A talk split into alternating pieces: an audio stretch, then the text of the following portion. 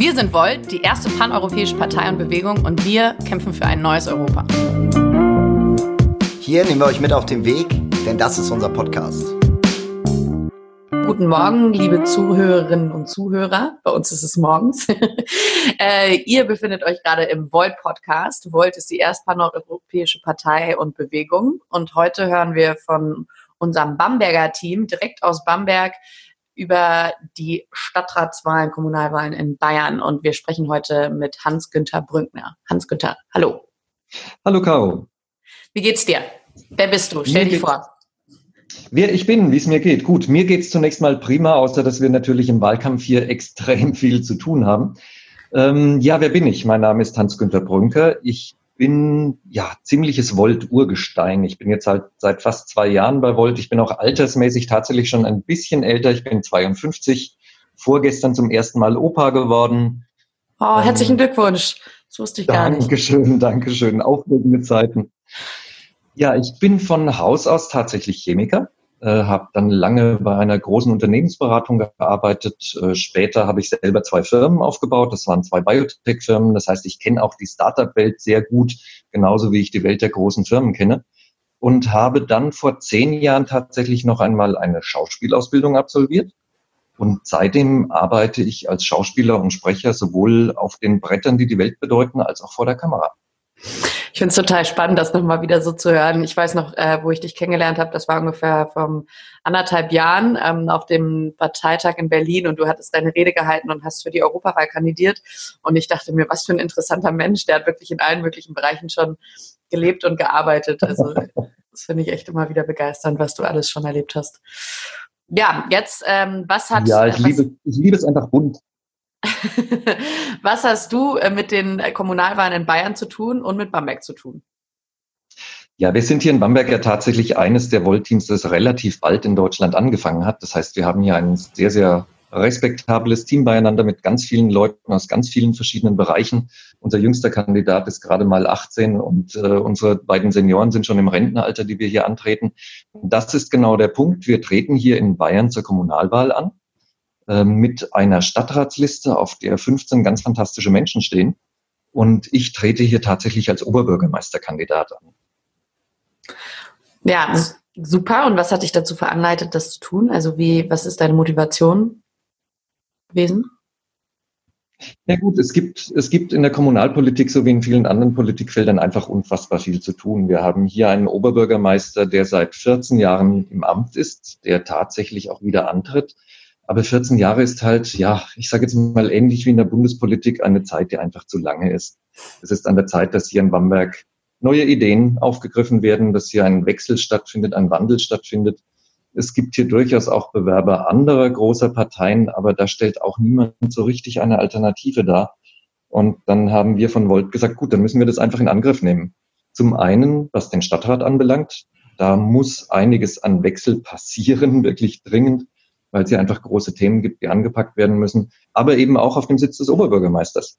Und äh, deswegen habe ich mich bereit zu, erklärt zu kandidieren. Und äh, ja, hier passiert im Moment gerade sehr, sehr viel, was die lokalen Themen anbelangt. Da müsstet ihr jetzt einfach mal sagen, was euch da besonders interessiert, dann, dann erzähle ich da auch gerne ein bisschen mehr. Ja, sehr gerne. Ich wollte einmal noch mal kurz auf deine Motivation eingehen, die dich ursprünglich zu Volt gebracht hat. Ähm, sozusagen, was wir gerne bei uns immer bei Volt immer die Story of Self nennen ähm, und was dich ursprünglich dazu angeleitet hat, bei Volt mitzumachen. Wie du ja schon selbst gesagt hast, du bist quasi ein Urgestein und schon relativ lange dabei. Ähm, wie hast du von Volt gehört und was hat dich motiviert, politisch aktiv zu werden? Also ich bin prinzipiell äh, schon, schon seit, seit Jugend, sage ich mal, ein politischer Mensch. Ähm, ich war tatsächlich gegen Ende meines Studiums äh, SPD-Mitglied und da auch ein bisschen in der Kommunalpolitik, wenn auch ohne Amt aktiv. Ich hatte dann aber irgendwann den Eindruck, die SPD verändert einfach nichts mehr. Und dann bin ich so nach ungefähr zehn Jahren Mitgliedschaft äh, konsequenterweise auch aus der Partei ausgetreten.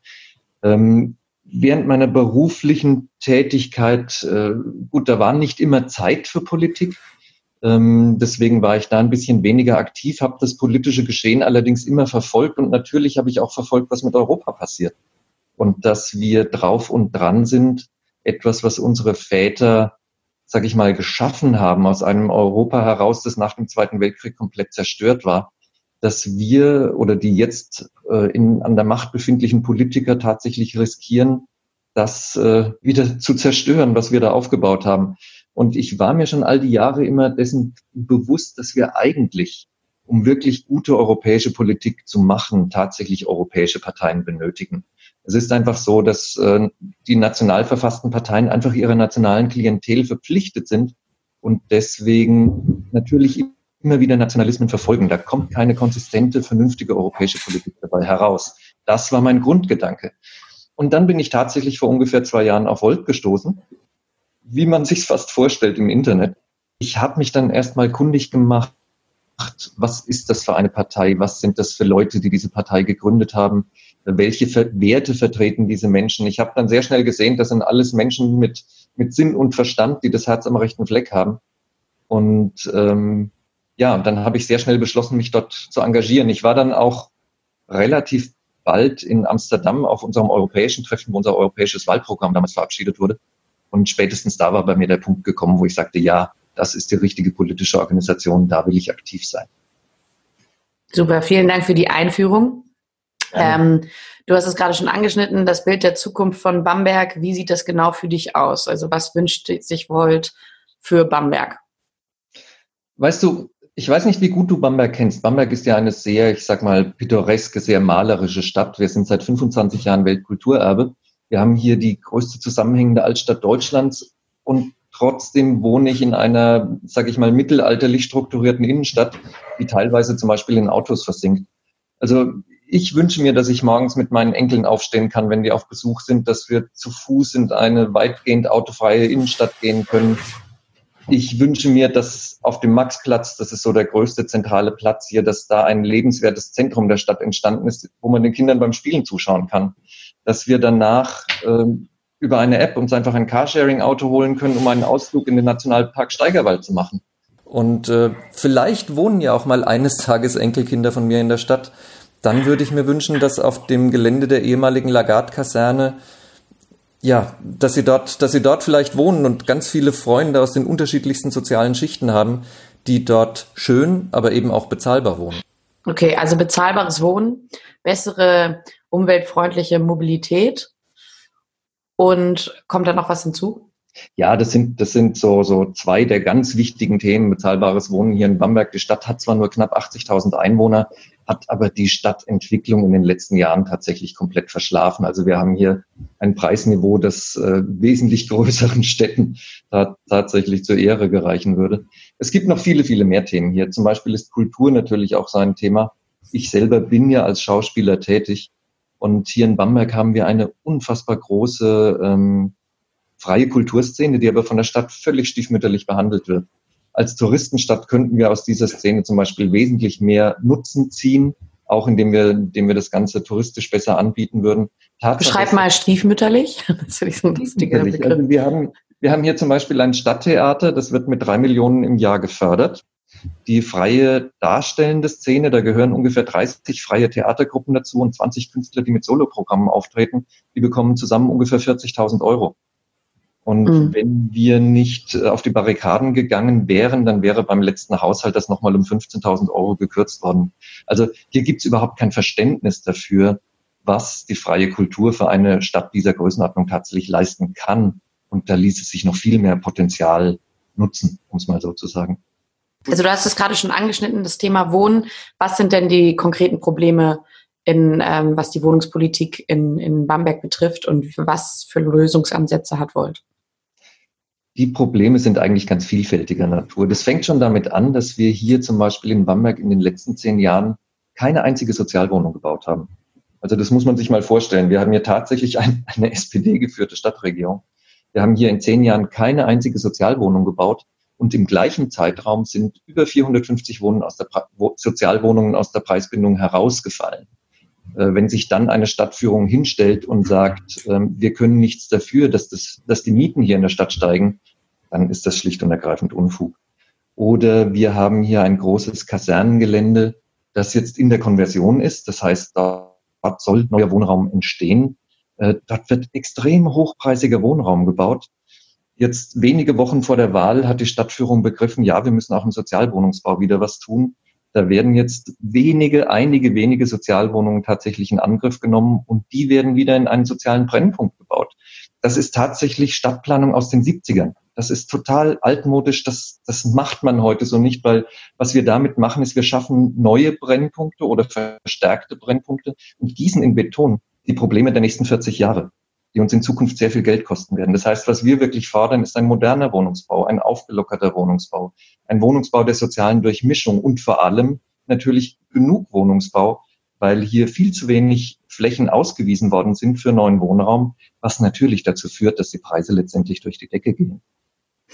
Ähm, okay, ich möchte noch ein bisschen mehr darauf eingehen für Hörer, die jetzt nicht unbedingt aus Bamberg kommen, damit sie sich so ein bisschen ein Bild machen können, wie Bamberg demografisch aussieht. Also wächst die Stadt gerade? Wie sieht es mit den Mietpreisen aus? Wie, ähm, also du hast es ja schon angedeutet, wenn, wenn wir jetzt nicht aufwachen und etwas dagegen tun, dann sieht das ähm, ist das sehr bedenklich für die nächsten, für die kommenden Jahre, was Bamberg betrifft. Kannst du da noch ein bisschen mehr darauf eingehen? Wie? Aber gerne doch.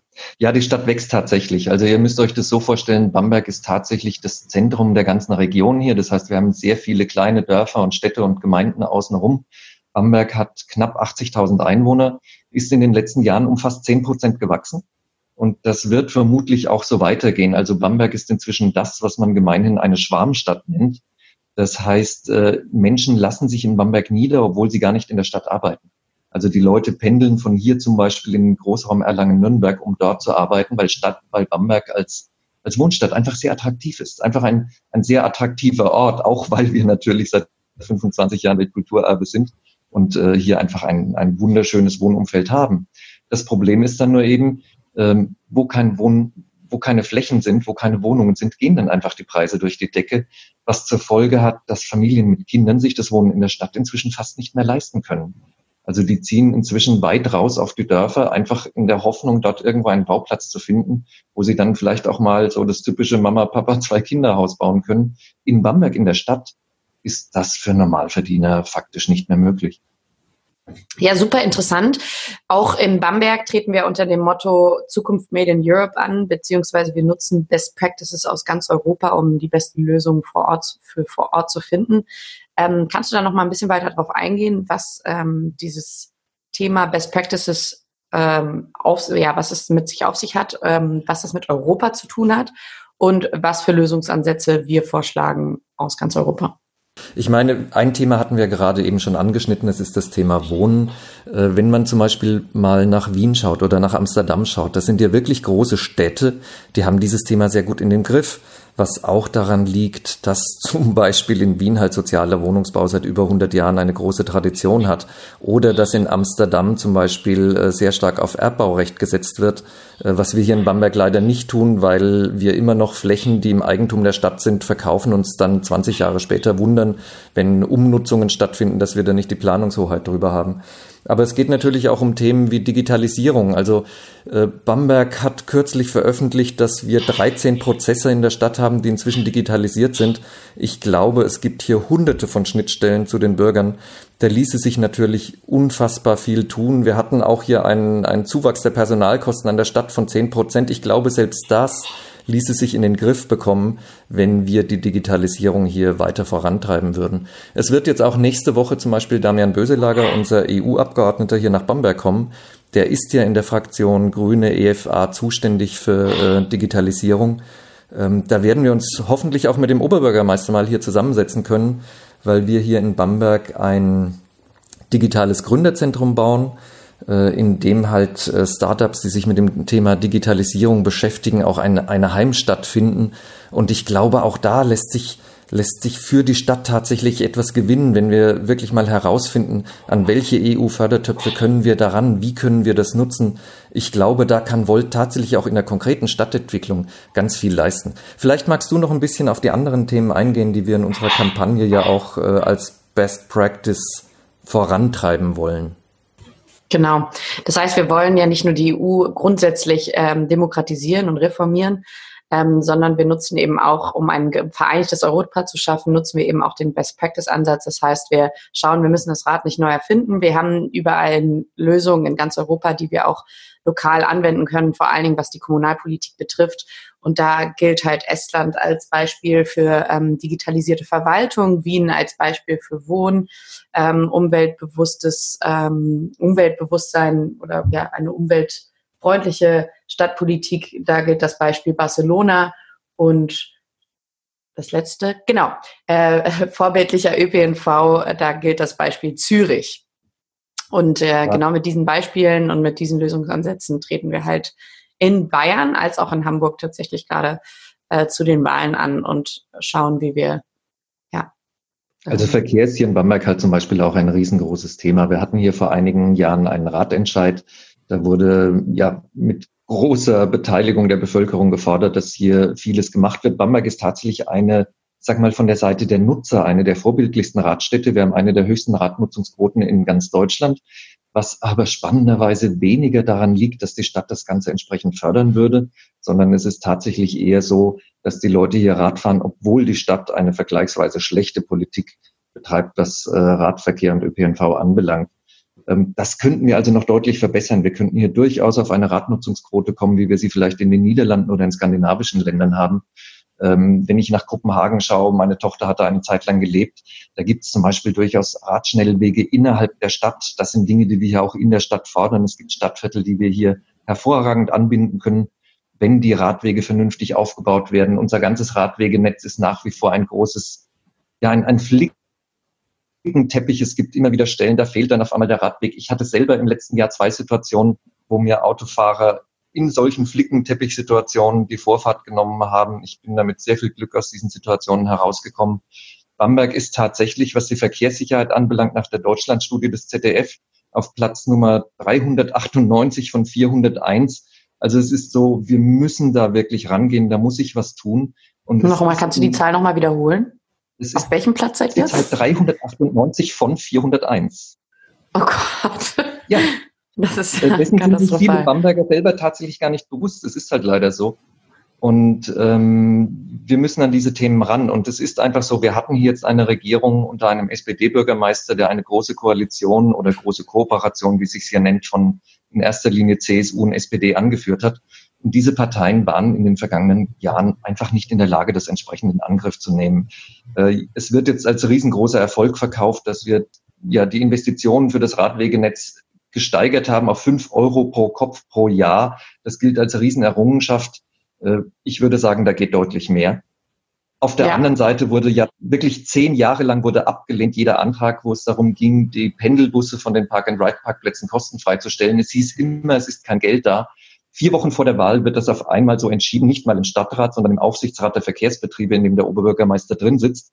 Auf einmal ist das Geld da. Also das ist alles eine sehr ja eine Politik, die langfristige Planung vermissen lässt, die Zukunftsorientiertheit vermissen lässt und die dann immer nur schnell versucht, irgendwelche Dinge einzufangen, kurz vor der Wahl und nach der Wahl ist die Hälfte davon dann wieder vergessen.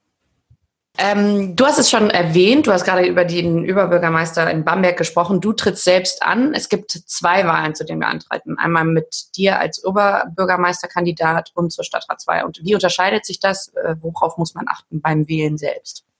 Gut, das sind tatsächlich zwei verschiedene Wahlen. Also zum einen hoffe ich darauf, dass möglichst viele Bürger mir ihre Stimme als Oberbürgermeister geben.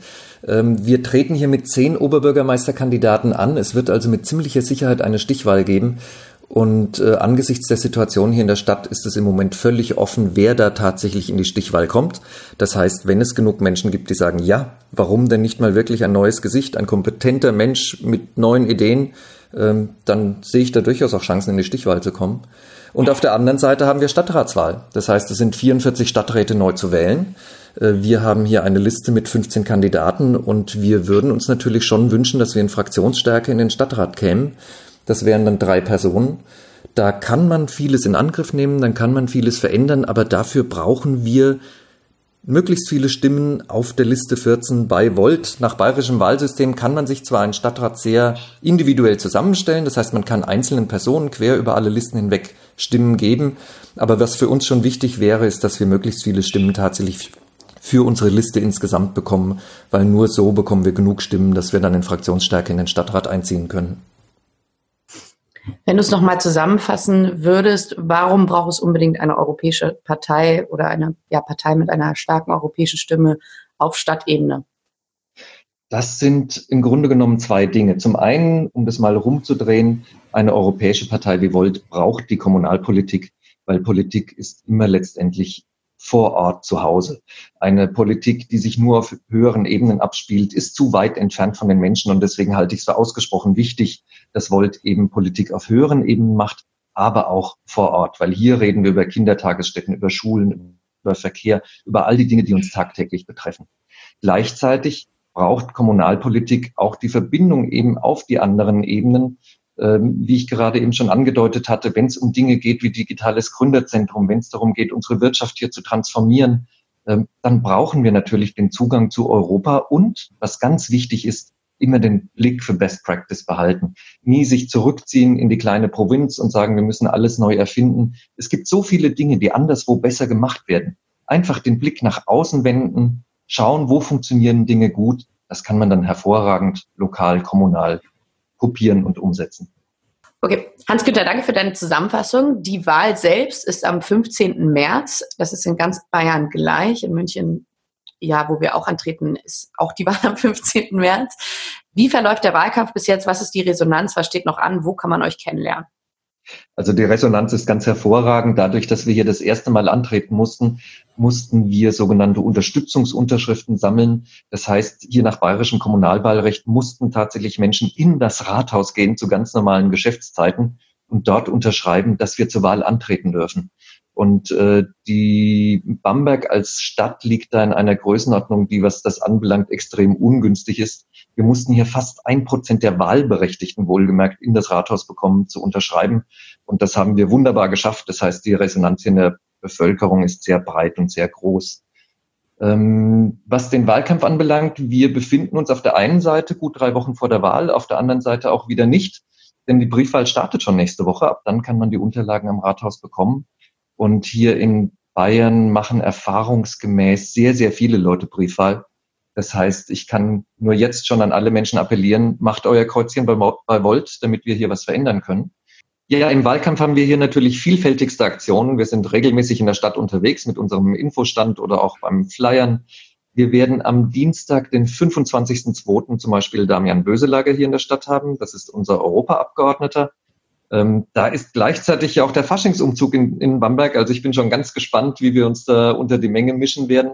Äh, da gibt es also auch mal die Gelegenheit, äh, Damian kennenzulernen. Wir haben hier regelmäßige Treffen auch im Team. Das veröffentlichen wir uns immer, immer auf unserer Internetseite www.voltbamberg.org. Äh, da kann man diese Termine immer nachschauen. Ich glaube, das sind so die besten Möglichkeiten, uns wirklich kennenzulernen. Und das Team ist immer offen für neue Menschen, die Lust haben mitzuarbeiten. Ja, Hans-Günther, vielen, vielen Dank, dass du heute dabei warst und so ein bisschen aus Bamberg erzählt hast. Ähm, ich bin ganz gespannt auf eure Wahl. Die Wahl ist am 15. März. Vergesst nicht, wählen zu gehen. Ich kann es nicht oft genug sagen. Abschließende Worte von dir, Hans-Günther. Was möchtest du den Wählerinnen und Wählern noch mit auf den Weg geben? Ja, wir haben hier in Bamberg, glaube ich, die Situation, dass ganz viele Menschen das Gefühl haben, die Stadt wird eigentlich vom Kämmerer regiert. Äh, in Zusammenarbeit mit einem Bürgermeister, der seit 14 Jahren an der Macht ist. Es ist einfach an der Zeit, äh, hier neue Ideen in die Kommunalpolitik zu bringen. Und äh, ja, eine Stadt sollte nicht vom Kämmerer regiert werden. Deswegen glaube ich, wir brauchen hier einfach eine neue Führung. Ja, Hans-Günther, vielen, vielen Dank fürs Reinschalten und äh, für deine Einblicke aus Bamberg. Ich bin total gespannt und wünsche eurem Team für den 15. März unglaublich viel Erfolg. Haltet durch bis dahin, es sind nur noch drei Wochen, aber es lohnt sich. Und ja, vielen, vielen Dank, dass du dabei warst heute. Ja, danke schön an euch. Danke für die Unterstützung, die wir von euch erfahren. Und wir werden hier die Fahne hochhalten und gucken, was wir in der Stadt alles bewegen können. Dankeschön.